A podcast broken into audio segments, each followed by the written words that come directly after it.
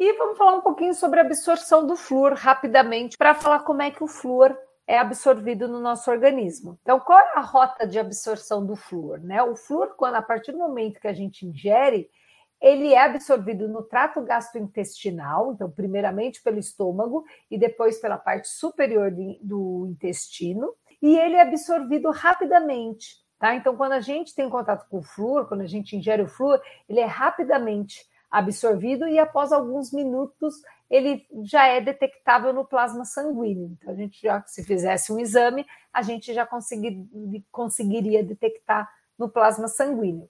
E o pico de flúor no plasma é proporcional à dose de flúor ingerida e ao grau de absorção.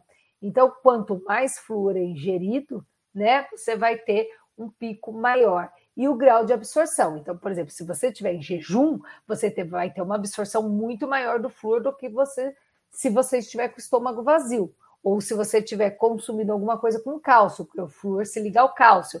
Tanto que quanto você tem pacientes que estão é, que ingeriram flúor, né, é, na dose provavelmente tóxica, a gente pode é, oferecer leite, por exemplo, para esses pacientes, para você tentar diminuir a absorção do flúor, tá? Então, essa seria um resumo da rota de absorção do flúor.